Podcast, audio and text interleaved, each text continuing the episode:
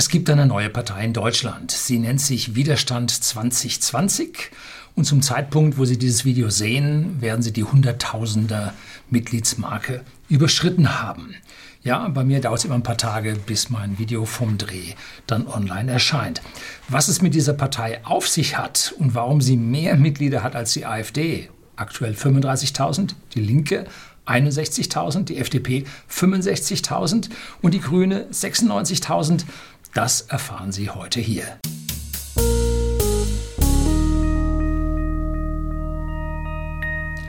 Guten Abend und herzlich willkommen im Unternehmerblog, kurz Unterblog genannt. Begleiten Sie mich auf meinem Lebensweg und lernen Sie die Geheimnisse der Gesellschaft und Wirtschaft kennen, die von Politik und Medien gerne verschwiegen werden. Und heute muss ich zuerst mal zur aktuellen Pandemiesituation und was sich so jetzt geschichtlich ergeben hat, ein paar Takte dazu sagen.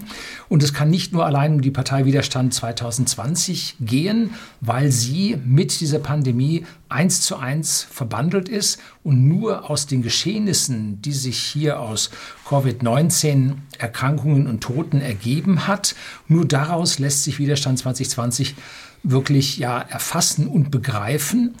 Und da muss ich jetzt leider erstmal hier 20 Minuten durch das durchgehen. Aber ich gestalte das ein bisschen ja, mit unterlegten Zahlen, damit Sie hier ein bisschen auch was sehen können, was sich denn da so tut. Ich habe einen hohen Respekt vor Menschen, die sich politisch engagieren. Herr Löning, Sie müssen nach Berlin, Sie müssen in die Politik. Ja, Ihr zeitlicher Aufwand ist gewaltig und Sie erreichen genau nichts. So wie ich denken immer mehr, dass man dort nicht nichts erreicht, weil das alles seinen sozialistischen Weg geht, da hat der Einzelne keine Chance mehr. Wir haben in den Parteien mit ihren Listensystemen ganz oben die paar Heinis hocken, die alles bestimmen. Und wenn man in der Politik drin ist, da unten bleibt mein Fußvolk, äh, passiert nichts. Quereinsteiger gibt es nicht. 1990 gab es noch 2,4 Millionen Bürger mit Parteimitgliedschaft. Schafften. 30 Jahre später, jetzt oder 2019, sind es mit 1,2 Millionen noch genau die Hälfte oder 1,4 Prozent der Bevölkerung oder wenn Sie es andersrum haben wollen, jeder 70. den Sie auf der Straße sehen, ist Parteimitglied. Seit längerem brodelt es jetzt in der Gesellschaft. Die Politiker versprechen das Blaue vom Himmel runter und es passiert nichts. Weder geht es mit der Wirtschaft und den Gehältern bergauf, wie es die Schwarzen versprechen, noch wird den Armen geholfen, wie die SPD es sagt. Die, passen Sie auf, wenn Sie hier wieder mal pro Rote sind, ähm, die sind in den letzten 20 Jahren waren die 16 Jahre an der Regierung mit beteiligt und hatten meist das Sozialministerium. Und gebracht hat es nichts. Hat sich also nichts so getan und ich werde da den Meinungen nicht äh, oder kann ich der, des Eindrucks nicht erwehren, dass hier die Feuerwehr als Brandstifter unterwegs ist, dass sie auf keinen Fall die Bedürftigen retten will, weil es ja sonst nichts zu tun gibt. Und die Schwatten wollen den Leuten nicht so viel Wohlstand zukommen lassen, weil dann bleibt ihnen weniger. Also wir sind hier in einer politischen Zwickmühle und mehr und mehr Menschen verstehen das. Die einen fangen an, fürs Klima zu hüpfen, die haben nun gar nichts verstanden. Und an dieser Stelle passt genauso wenig, passiert genauso wenig. Ne? So, also egal was sie tun, es passiert nichts. Ne? So, unser politischer Zirkus beschäftigt sich vor allem mit sich selbst und wir sollen jeden Monat über ein neues Stöckchen an Gesetzen und Verordnungen hinüberspringen. Ne? Der Deutsche macht das regelmäßig und ganz gut, der ist auch stolz darauf. Und der eine oder andere hat aber die geballte Faust in der Tasche. Ne? Jetzt gerade kriegte er so ja, mit der letzten Sitzung des Bundesrates äh, die GEZ oder die, die Be den Beitragsservice fürs freie Bürgerfernsehen. Hören Sie Kritik? Ja. Äh, ich habe hier zwei Videos schwer gegen das Staatstv hier gewettert. Und 2013 entlud sich dann das erste Mal diese Wut der Bürger mit dem Erscheinen der AfD. Ne? Das hat die Politik komplett sich selber auf die Fahne zu schreiben. Ihr Wahlvolk wollte nicht so, wie Sie das wollten. Bups, gibt es eine neue Partei und die macht was. Ne? ob sie einem passt oder nicht. Und da muss man nun schon den gesamten Apparat an Propaganda und so weiter rausbringen äh, oder in Gang setzen mit den sogenannten Qualitätsmedien im Schlepptau, dass man hier diese Leute dann so ausgrenzt. Aber im Osten sind es schon ein Viertel. Ne? Also so ganz weg davon oder mehr als ein Viertel schafft man das nicht. Passen Sie auf, ich bin nicht für die AfD. Sie sind hier genügend Leute, die für die AfD sind, von denen, Entschuldigung, von denen kriege ich immer Schelte. Und solange sich die AfD nicht von ihrem rechten Flügel trennt, solange ist sie für mich nicht wählbar. Unmöglich. Ich bin Globalist und da passt nun diese nationalen Töne und so überhaupt nicht dazu. Und jede Nationalisierung wird unserer Wirtschaft an dieser Stelle nur schaden, weil wir sind über 50 Prozent exportorientiert. Und wenn wir jetzt hier die nationale Karte spielen, geht es unser Wohlstand bergab. Begreifen die wenigsten. Aber so ist es. Nur globale Arbeitsteilung verspricht Wohlstand und wir müssen bei uns ein freiheitliches, wissenschaftliches, wirtschaftliches, innovatives Umfeld schaffen, dass wir mit dem, was wir können, nämlich besser zu sein als andere, dass wir damit punkten können. Wenn wir fürs Klima hüpfen und Abgaben erhöhen, höchsten Strompreis der Welt haben und so, keine eigene Computerindustrie, Computer und Software immer aus dem Ausland brauchen, ja, was soll dann aus uns werden? Ne? Dann spielen wir die nationale Karte, danke, alles vorbei. So geht's nicht. Gut, kurzer Abstand, äh, Abstecher. Und am linken Rand sammelten sich dann, ja, gegründet von, der Parteivorstand der Grünen bestand vor wenigen Jahren aus zwei Dritteln Kommunisten. Kommunistischer Bund Westdeutschland und äh, Kommunistischer Bund Deutschlands oder so hießen die. Und da haben die also die gesammelt und haben dann äh, auf der anderen Seite des Spektrums von der AfD entfernt dann ihre Kulturmarxisten um sich gesammelt und tja, alle anderen Parteien kennen nur einen Weg abwärts. Sowohl die alten Kommunisten aus der DDR, ähm, genauso wie die Parteien der Mitte und so, ja, haben nichts bezweckt für den Bürger, müssen sich auf die Fahne schreiben, sie haben nichts getan und deswegen geht es bergab. Aber ja, die CDU sonnt sich gerade, kommen wir gleich nochmal drauf. Jetzt haben wir ein bisschen genug Überblick und Geschichte gemacht, jetzt für die Beweggründe der neuen Partei. Und die aktuelle Krise hat unsere Politik die Maske vom Gesicht gerissen. Na, passt jetzt gerade nicht, äh, auch wenn sie sich unter allen möglichen Farben verschleiern. Oh, verschleiern. Äh, der Mensch muss vor sich selbst geschützt werden auch wenn das der, Wissen, äh, der wissenschaftliche, der wirtschaftliche Tod ist. Ja, Tod der Wissenschaft ist es auch. Und diese extreme Bevormundung mit den Ausgangsbeschränkungen und Verboten und die verbundenen teuren Aktionen, das hat das Fass der Wutbürger zum Überlaufen gebracht. Und dabei ist die Gesellschaft aus meiner Sicht dreigeteilt. Am Anfang, Punkt 1, das sind die Alten und die sehr Alten, die dem Staat vollkommen hörig sind. Die laufen seit 60 Jahren den Großvorderen hinterher, schauen brav jeden Abend das öffentlich-rechtliche TV und lassen sich von der Staatspropaganda des öffentlichen TVs hier ein einflöten, haben wahrscheinlich noch seit 30 Jahren, nein, seit 60 Jahren ihre Tageszeitung abonniert und die rot-grünen Redakteure flöten ihnen da ins Hirn, was immer sie da rausbringen wollen. Ne? So, die zweite Zahl sind die Jungen, äh, denen das alles zumeist zu Recht auf den Sack geht, so sie denn einen haben. Heute bin ich wieder drauf. Na gut. Ähm, warum sollen junge und im Saft und Kraft stehende Menschen sich die schönste Zeit ihres Lebens nun vom Staat nehmen lassen und sie einsperren? Ne? Und wenn die Hormone drücken, dann ist jeder Tag weg vom anderen Geschlecht auf der Straße der Beziehungsmarkt ein verlorener Markt. So, die kriegen sie sowieso nicht. Dafür sind wir alle Boomer. Ja. So, der dritte Teil sind die Unentschiedenen, die sich zwar auf der einen Seite Angst machen lassen, aber nicht so sehr an die Obrigkeit glauben, dass sie sie nicht in Frage stellen. Ne?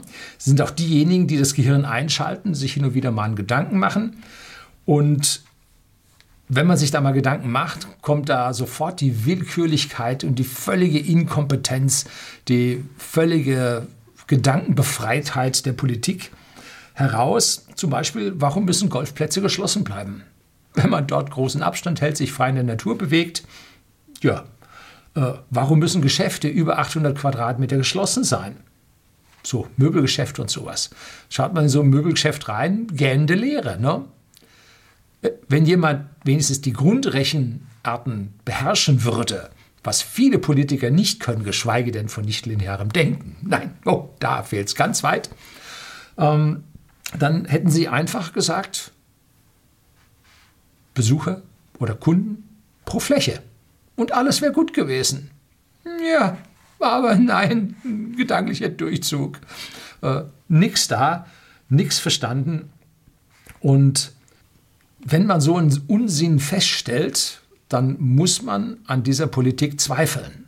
Und was die Politik am Anfang jetzt durch ihr starkes äh, Kämpfen für den Menschen und für die Gesunden und gegen Corona, Krieg gegen Corona an Guten gemacht hat, im Moment, wenn so ein geistiger Durchzug sichtbar wird, hört es damit wieder auf. Ne? Also das, das Fähnchen der Zustimmung der Bevölkerung ist Hauch, flattert nur ganz Hauch im Wind und kann sich sehr schnell drehen. Ne? Mittlerweile habe ich das erste Mal auch logisch verstanden, warum die Neuinfektionszahlen, dieser R0-Wert von der Funktion der Neuinfizierten, bereits vor dem Shutdown zu sinken begann. Ne? Das ist Fakt, kann man sich nicht vorwehren. Und da muss man sich Gedanken machen, warum. Ne?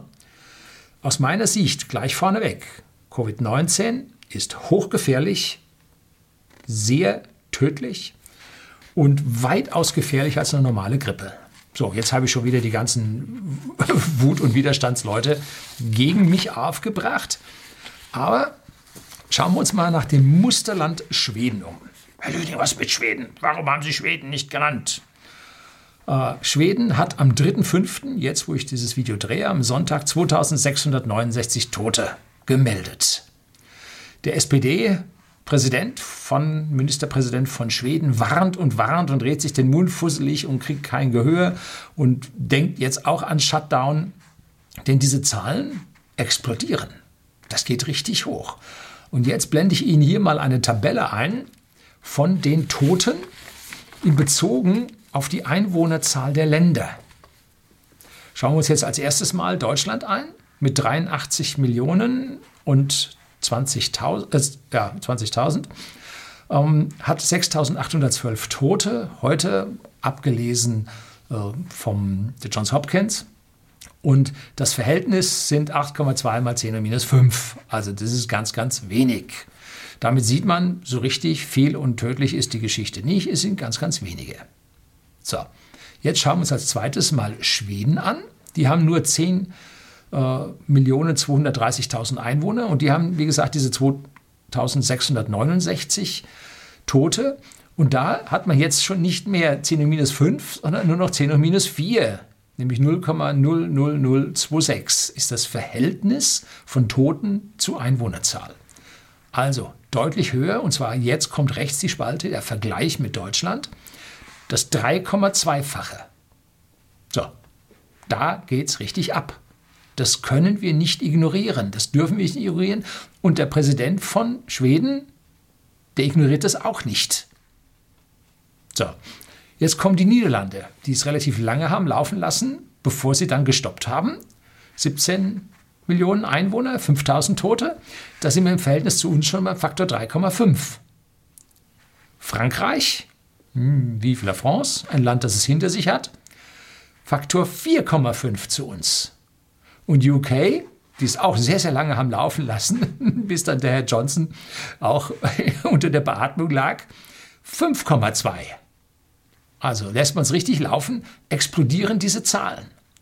Und Italien, jo, 5,8. 5,8 mal so viele Tote pro Kopf der Bevölkerung. Spanien 6,5. Also noch mal heftiger. Darum weiß man, warum in Spanien die Leute noch nicht mal mehr auf die Straße gehen dürfen. Ne? Das muss man irgendwie versuchen einzufangen. Und die USA, nun, die sind noch im steilen Anstieg. Wenn die was richtig, wenn die was machen, dann machen die das richtig. Also hier in Anführungszeichen. Ähm, die liegen erst beim Faktor 2,5, aber das explodiert gerade nach oben. So. Warum ist es in Deutschland jetzt um so viel besser? Nun, die einen sagen, in Deutschland hätte man mehr gemessen, aber man sieht auch innerhalb dieser Länder Faktor 2. Also da ist irgendwas drin, da lässt sich was packen, warum das dort ist. Ne? Die, dann sagt es bei uns, wir haben das bessere Gesundheitssystem. Aber man kriegt auch mit, reichlich viele Betten stehen leer. Ne? Einige Krankenhäuser haben für ihre Belegschaft Kurzarbeit angeordnet. Und ich habe über eine Ecke äh, von einer Dame gehört, äh, die hat jetzt ihre Krebstherapie nicht antreten dürfen, weil die leeren Betten für die Covid-19-Patienten reserviert sind. So, das heißt, bei dieser Dame steigt die Wahrscheinlichkeit zu sterben, weil man Betten frei hält für Covid-19-Patienten, die vielleicht nicht kommen. Schon wieder so etwas, wo mit der Politik und mit der Obrigkeit jetzt einige Leute zu denken anfangen und dann sagen, hm, also wirklich wählen, glaube ich, können wir diese Leute nicht mehr. Ne? Das ist eine verrückte Welt. Es gibt aus meiner Sicht nur eine einzige vernünftige Erklärung, die alle diese Parameter, die ich jetzt hier aufgezählt habe, äh, abdecken.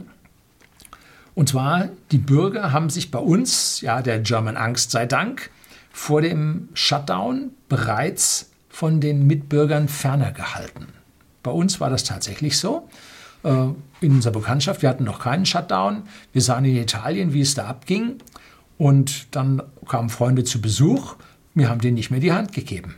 Schon vor dem Shutdown. Was muss man dem die Hand geben, wenn man sich mit denen ganz nett unterhält? Mit denen zusammen zu Abend isst und die einen sitzt auf der einen Seite des Tisches und die anderen auf der anderen Seite des Tisches.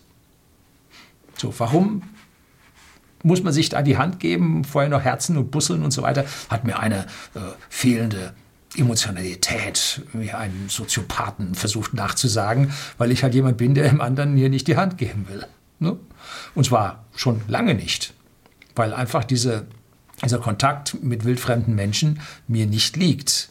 Ich habe einen Freundeskreis, ich habe eine Familie, in der wird geherzt und äh, Küsschen gegeben und natürlich verabschiedet und begrüßt und, und, und und Nähe gesucht. Klar, aber über diesen Kreis hinaus? Nein. Keine Lust. Auch die Frage, wann ich denn, ob ich da Leute nicht vor den Kopf stoßen würde und so. Ja, wahrscheinlich schon. Aber wenn man auf die Leute freundlich eingeht und dann so sagt, ja, ich habe die Hände nass oder ich habe gerade schmutzige Hände und so, dann und sich nett mit denen unterhält, dann fällt das gar nicht so auf. Aber man ist halt ein Stück weit distanzierter.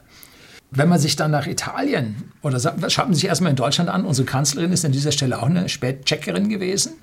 Die kam nämlich dann zur Kabinettssitzung, sah mal ein Video davon und da wollte sie dem Herrn äh, Seehofer die Hand geben und er, boah, hör auf, mir bloß nicht die Hand geben. Ne?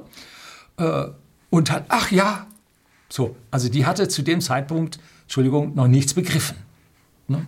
Da war beim Innenministerium und so weiter schon alles längst durch und Frau Kanzlerin hatte es nicht begriffen.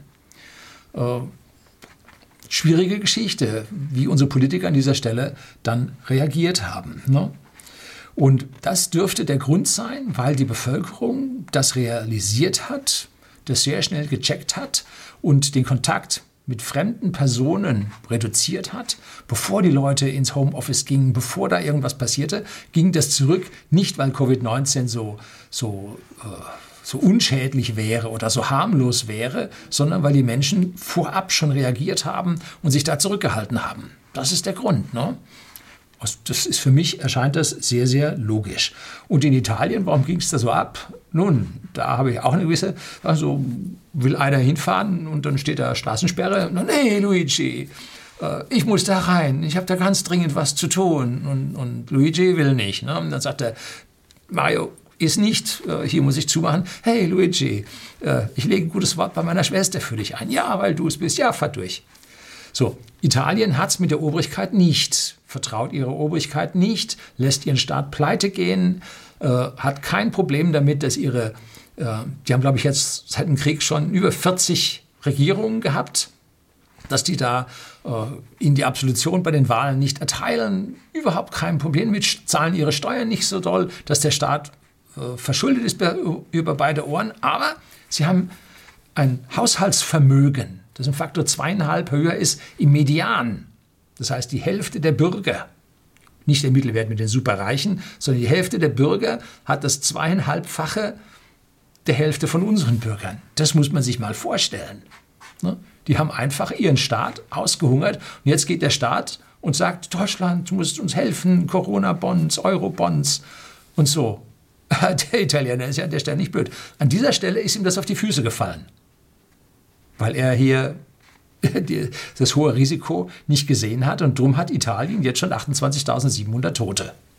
So, ersparen Sie mir Tod mit äh, oder an Corona, Vorerkrankung und so weiter. Ja, haben Sie alle recht. Ähm, 10% der Toten sind unterhalb von 60 Jahren, glaube ich, war es. Ne? 15 bis 60 sind es 10% der Toten. Sollten wir uns klar darüber sein. Auch da habe ich gleich noch eine kleine Anmerkung, um, die, wo uns die Politik an dieser Stelle auch allein gelassen hat. Ne? So, die nordischen Länder, Punkt B, waren im Schnitt schon immer distanzierter als die Südländer. Kann man, wenn man regelmäßig im Süden und im Norden auf Urlaub gefahren ist, konnte man das ganz deutlich sehen. Und durch diese geringeren Körperkontakte, jetzt nicht unter der einzelnen Familie, unter den einzelnen engen Freunden, sondern übergreifend zu wildfremden Leuten. Ne?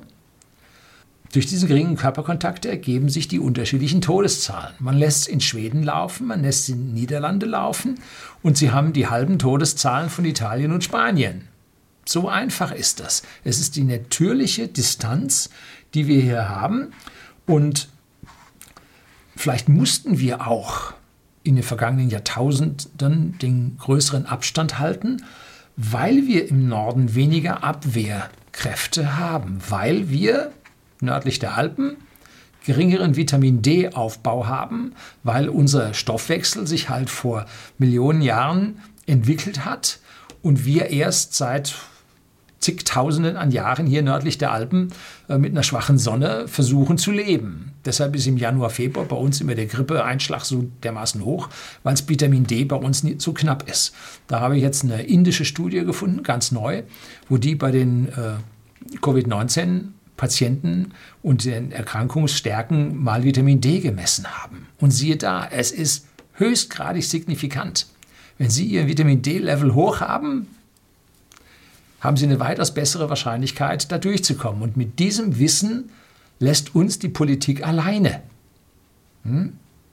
Man wirft auf der einen Seite vor, dass der, äh, der Präsident der, der, Vereinigten Staaten von Amerika den Leuten Desinfektionsmittel spritzen will. Äh, das wird über Leute ausgekippt, aber dass man uns verschweigt, dass Vitamin D hilft, hm, das sagen die Leute nicht. Ne? Unsere sogenannten Qualitätsmedien. Ja, gut, die Abhängigkeit äh, vom Staatsapparat, vom Gesundheitswesen, von den Pharmakonzernen, das muss um alles in der Welt gehalten werden. Ne? Sonst ist, sind die Freunde weg. Jetzt muss ich mal langsam zur neuen Partei kommen, sonst äh, werden Sie jetzt zu Recht etwas müde. Warum hat die jetzt so einen großen Zulauf? Weil die Menschen halt diese Ungereimtheiten, die ich gerade hier genannt habe, nicht artikulieren und weil sie meinen, sie müssten von oben regieren, statt den Leuten sie für ihr gutes Verhalten und so weiter zu loben und entsprechende Lockerungen zu geben. Und die Menschen spüren, dass der Lockdown jetzt unser Wirtschaftssystem, die Arbeitsplätze, unsere Weltwirtschaft an die Wand fährt. Ne? Und das wird ihre Arbeitsplätze in Millionenanzahl vernichten. Das spüren die Menschen. Und dieses, diese Angst vor der kommenden Zukunft, das treibt sie jetzt weg. Die einen, Boomer, die da Hochrisikogruppe sind, weil sie, Entschuldigung, überfressen haben, nicht bewegen äh, und geraucht haben wie die Schlote. Ähm, die wählen die, den starken Mann, der sie hier zu Hause schützt vor den Unbillen der Welt.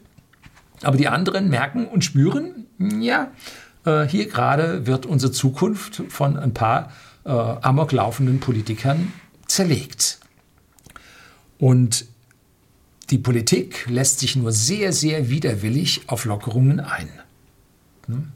Im Gegenteil, sie lässt sich dann sogar, wie in Nordrhein-Westfalen massiv passiert, bei der unbürokratischen Hilfe für die kleinen Selbstständigen noch kräftig über den Tisch ziehen. Die haben die ausgezogen und Gelder gestohlen. Es war wohl krass. Und auf der anderen Seite gibt es die Billionen für die Finanzindustrie, die Banken und die Konzerne, die mit ja, 95, 100 Prozent äh, Kurzarbeit, also Bezahlungen innerhalb der Kurzarbeit, hier sich das Leben gut gehen lassen und die anderen, die zu Hause hocken oder schon ihren Arbeitsplatz verloren haben und demnächst verlieren werden, die lässt man hier im Regen stehen. So. Und hier wird nun der ganz deutliche Bruch zwischen der Obrigkeit und dem Bürger sichtbar. Und der sagt, jetzt gibt es eine neue Partei, Widerstand gegen diese Geschichten, gegen diesen Corona-Lockdown, da bin ich doch dabei und da fülle ich aus. Wie wäre es denn gewesen, wenn man hingegangen wäre und hätte gesagt, Kurzarbeit, jetzt kriegen die Leute nur 60 bis 67 Prozent. Ähm, jetzt kürzen wir die Rentenzahlungen und die Pensionszahlungen mal auf 60 bis 67 Prozent. Schon mal daran gedacht? Wenn wir solidarisch sind, dann müssen alle solidarisch sein. Und vor allem die, die es am meisten angeht. Es geht nicht zu sagen, jo, ich habe Pension, durchschnittliche Pension in unserem Staat, glaube ich, 2900 Euro. Alles gut, äh, ich kriege meinen 2900 wieder, ich mache mal ein Jahr Balkonien. Äh, schade, dass ich nicht auf Urlaub fahren kann, aber das Leben geht für mich weiter und jetzt muss ich mich leider ein bisschen mit diesem blöden Internet, mit dem Neuland beschäftigen, dass ich das, was ich unbedingt brauche, dann mir nach Hause schicken lassen kann, aber ansonsten alles gut. Was ist denn mit dem kleinen Selbstständigen? dem kleinen Barunternehmer, dem kleinen Restaurant, der Bedienung von dem kleinen Restaurant. Was ist denn mit denen? Ja, die sehen die Rentner, wie sie auf ihren Elektrobikes da durch die Gegend fahren. Und der Zorn wächst. So, das ist das Potenzial, äh, was an Ungerechtigkeit in der Gesellschaft vorhanden ist. Tja, und nun kommt ein frisches Team von Menschen und macht sich einfach mal Gedanken in dieser Art und trägt sie ruhig vor. Da ist ein Herr, wie heißt er? Entschuldigen Sie, ich merke mir die Namen nicht, weil die kommen und gehen. Und wenn ich mir alle die merken müsste, müsste ich mich viel zu stark damit beschäftigen. Das ist ein Arzt von der Schwindelambulanz. Ja, der Name ist Programm. Da kommen die Leute rein und klagen tatsächlich über Schwindel und kommen, gehen nachher mit dem Rollator wieder raus. Jetzt ist jetzt übertrieben, aber das ist das, was gemacht wird, wenn Menschen also Schwindel verspüren, dann schauen die ambulant, notfallmäßig, was man da tun kann und wie man den Menschen hilft. Und dieser Herr ist ein, ja, aus meiner Sicht ein ruhiger Mensch, der weiße Arztkittel trägt zu seiner Reputation bei. Und äh, man sieht, er geht die Sache vernünftig an. Er ist ein bisschen unverholfen im Internet, weil er da schon einen kleinen Shitstorm ausgelöst hat. Äh, so, die Partei hat an dieser Stelle meine Zustimmung. Durchaus. Aber es gibt jetzt immer ein Aber. Ähm, warum konnte man diese 100.000 Mitglieder denn aufsammeln? Auch wenn die offiziellen Medien, Staatstv plus sogenannte Qualitätsmedien, gar nicht oder erst sehr, sehr spät über diese neue Partei berichtet hatte. Und zwar die Antwort ist ganz einfach. Kostet nichts. Während man bei einer normalen Partei 1% abführen muss als Parteimitgliedsbeitrag, ist dieser Widerstand 2020 kostenlos. Wenn es was umsonst gibt, jo, machst du mit, wenn du halbwegs, wenn du überlegst von deinem knappen Geld, dir bleibt sowieso nur ein staatliches Taschengeld nach all den Steuern, Abgaben, Versicherungen, Zwangsbesicherung und so weiter. Und dann von diesem Geld jetzt noch abgeben, hm, ja, schwierig. Ne? Deshalb sind die Leute dann irgendwann haben gesagt, die Parteien bringen uns sowieso nichts mehr. Die tun nicht das, was ich will. Warum soll ich denen jetzt dafür noch Geld geben? Und darum sind die Parteimitglieder ausgetreten. Daraufhin haben die Parteien gesagt, wir haben jetzt zu wenig Geld. Jetzt müssen wir die Parteienfinanzierung über den Bund erhöhen.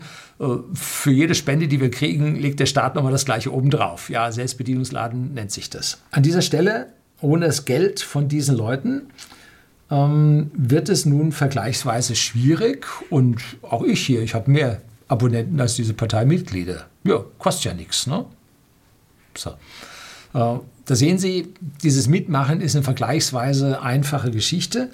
Und die Partei will sich, wenn man auf ihrer Webseite äh, widerstand2020.de sich die Sache anschaut, dann will sie sich durch anonyme Spenden finanzieren und damit frei von Beeinfluss Beeinflussungen halten. Ich drücke Ihnen da die Daumen, dass das mit dieser Spendenfinanzierung funktioniert. Wichtig ist, anonym, genauso, wenn man abstimmt. Wenn man also hier jetzt zum Beispiel Wahlen macht oder innerhalb einer Partei irgendetwas abstimmt, dann sollte man nicht die Prozentsätze des Abstimmungsergebnisses bekannt geben.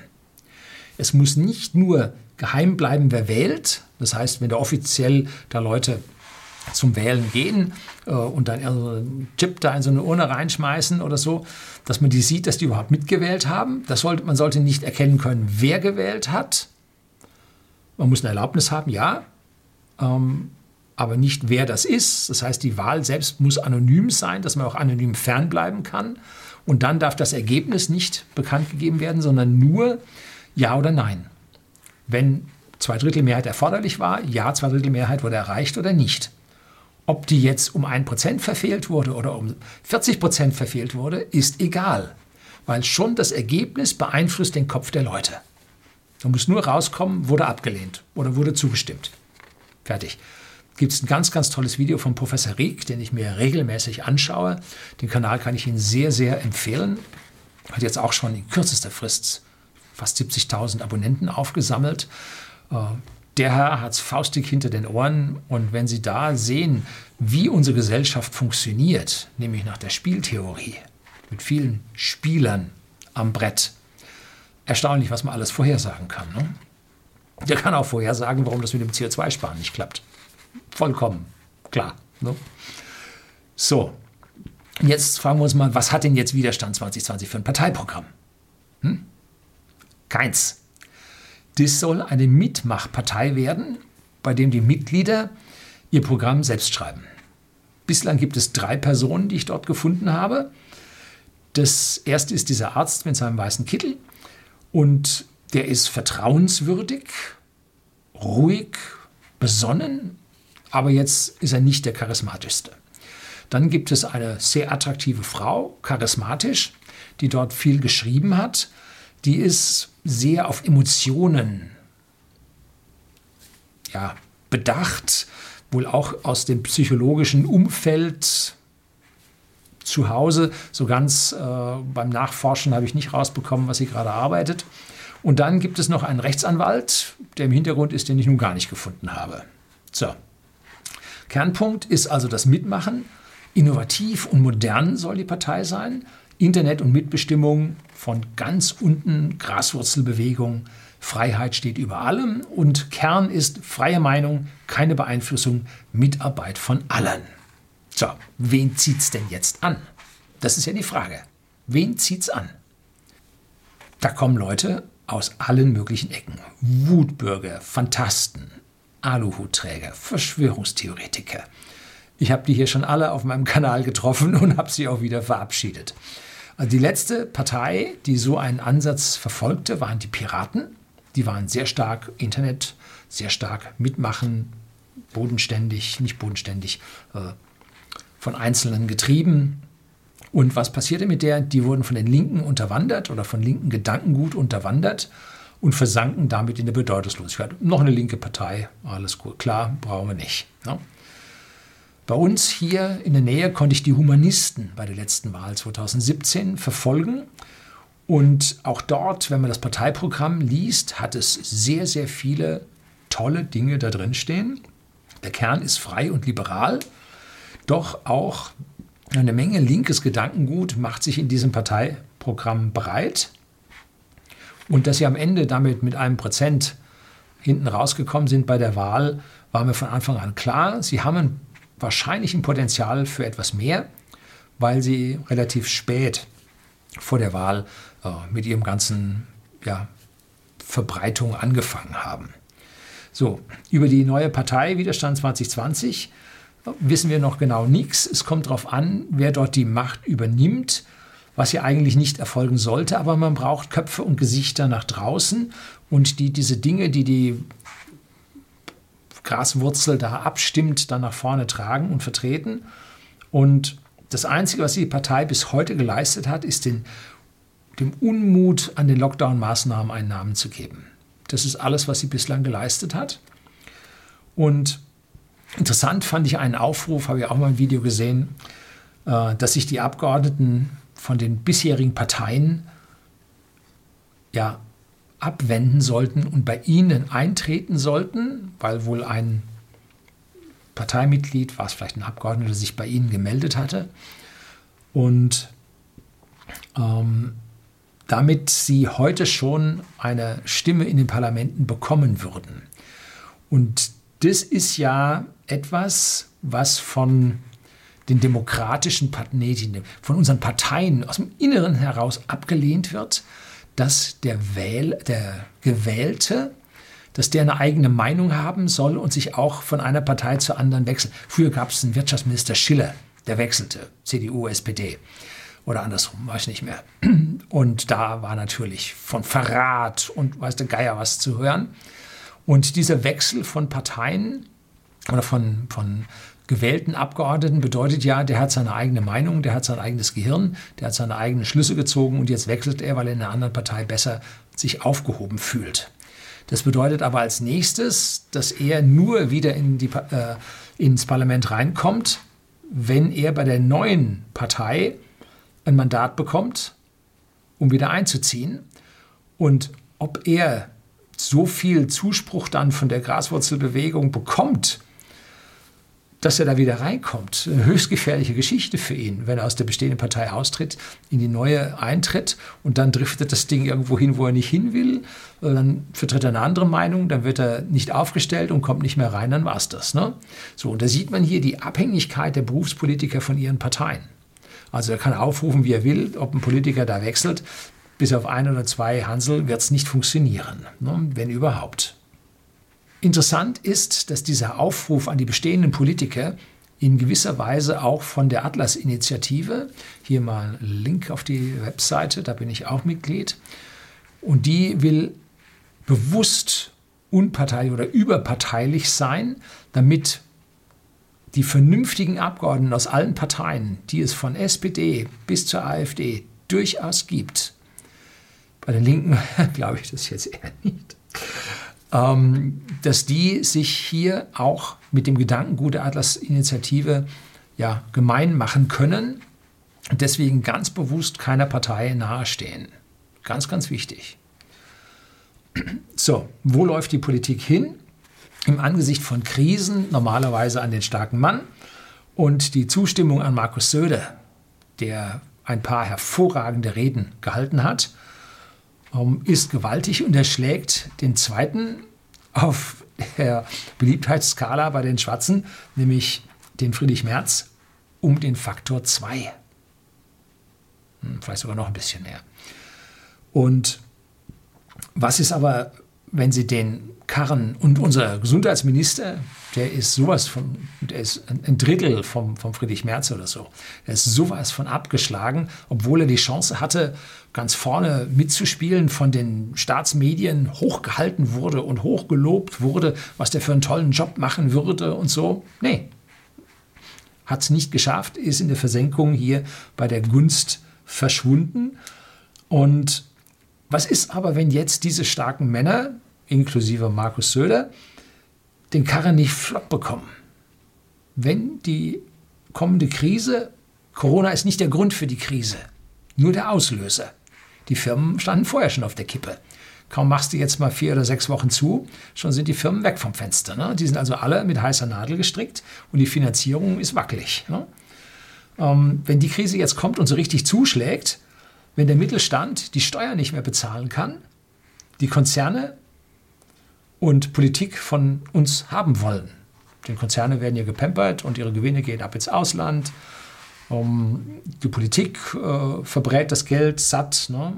Und wenn dieser Geldfluss jetzt vom Mittelstand, der die Arbeit leistet, wenn der jetzt nicht mehr kommt, weil viele Arbeitsplätze weg sind, die Gewinne zusammengebrochen sind, wenn wir nicht nur 10 Millionen Kurzarbeiter, die ich das letzte Mal vorhergesagt habe und die jetzt eingetreten sind, ein bisschen muss man sich ja selber loben, wenn aus diesen 10 Millionen 15 oder 20 Millionen Kurzarbeiter werden, hm, ich kann mir vorstellen, dass wir 15 Millionen nach dem nächsten Quartal durchaus haben, äh, beziehungsweise von diesen ganzen Kurzarbeitern auf einmal 10 Millionen Arbeitslose geworden sind, weil man sieht, Fortbestandsprognose ist schlecht. Habe ich mir hier ein Video über Pleiten gedreht, hier im Rahmen der Krise. Fortbestandsprognose ist schlecht und dann entlässt man die Leute, statt ihnen weiter Kurzarbeitergeld zukommen zu lassen, weil es hat eh keinen Zweck. So, dann zerbrechen die bestehenden Parteien. Dann wird aus den starken Männern werden sehr schnell Versager. Ne? Und egal, wie jetzt die harten Männer hier durchgreifen und versuchen hier sich ins, ins Rampenlicht zu stellen. Die große kommende Krise, von der ich immer noch überzeugt bin, ich bin aber Optimist, weil ich meine, hinterher kommen wir besser raus, ähm, wird die bestehenden Parteien, die uns hier reingerissen haben, und zwar von den Linken über die Roten, auch die Gelben, die Schwarzen und besonders die Grünen, dass die alle hinweggefegt werden. Da gibt es keine Chance, dass die überleben. Neue Parteien werden übernehmen und die gibt es jetzt noch nicht. Jetzt ist die Frage, die Humanisten, hm? Widerstand 2020, ob die dazugehören? Hm? Ich habe da so meine Zweifel, weil die wahrscheinlich zu emotional und freundlich sind. Äh, da hat der Habe nichts eine doch ganz andere Vorstellung davon, wie eine Politik für ihn arbeiten sollte. Es werden die Anti-Europäer, es werden die Leute, die sich gegen anders aussehende, anders verhaltende, anders seiende Menschen wehren, weil sie meinen, dass, ihnen, dass sie ihnen das Geld wegnehmen werden. Und wenn unser politisches System nicht in der Lage ist, einen Grundwohlstand für diese Menschen zu garantieren, dann war es das.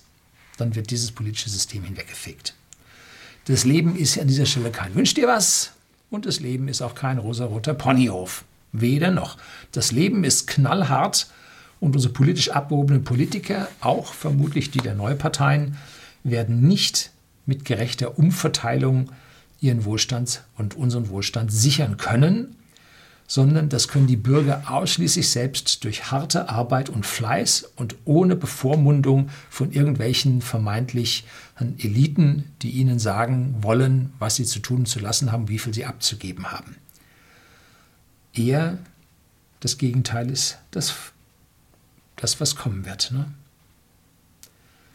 Wie heißt es schön, frage nicht, was das Land für dich tun kann, sondern frage dich lieber, was du für dein Land tun kannst. Nicht von mir, John F. Kennedy hat das mal gesagt. Und statt nun für andere zu arbeiten, sei es einen äh, hochverschuldeten italienischen Staat oder eine Bürokratie in Brüssel oder ein sozialistisches Umverteilen oder Klimahüpfer, werden die Leute vermehrt für sich selber arbeiten wollen und genau so werden sie wählen, dass ihnen persönlich am meisten bleibt. Ne? Und wer andere Ideen hat, der wird in der Bedeutungslosigkeit versinken. Die Zeiten werden mit Sicherheit rauer werden.